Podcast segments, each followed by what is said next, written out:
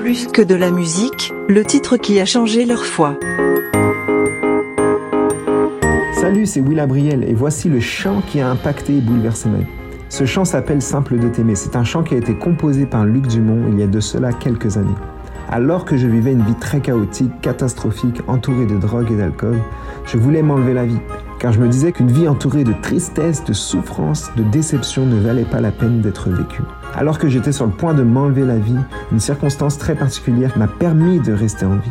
Je ne comprenais pas pourquoi j'étais encore là, mais je savais qu'il y avait quelqu'un ou quelque chose de plus grand que moi. J'ai donc décidé d'écouter des chants chrétiens car mes parents fréquentaient l'église et je suis tombé sur cet artiste Luc Dumont. Je ne comprenais pas comment un homme ordinaire comme nous pouvait autant aimer un Dieu qu'on ne voit pas, qu'on ne ressent pas et qui est invisible à l'œil nu.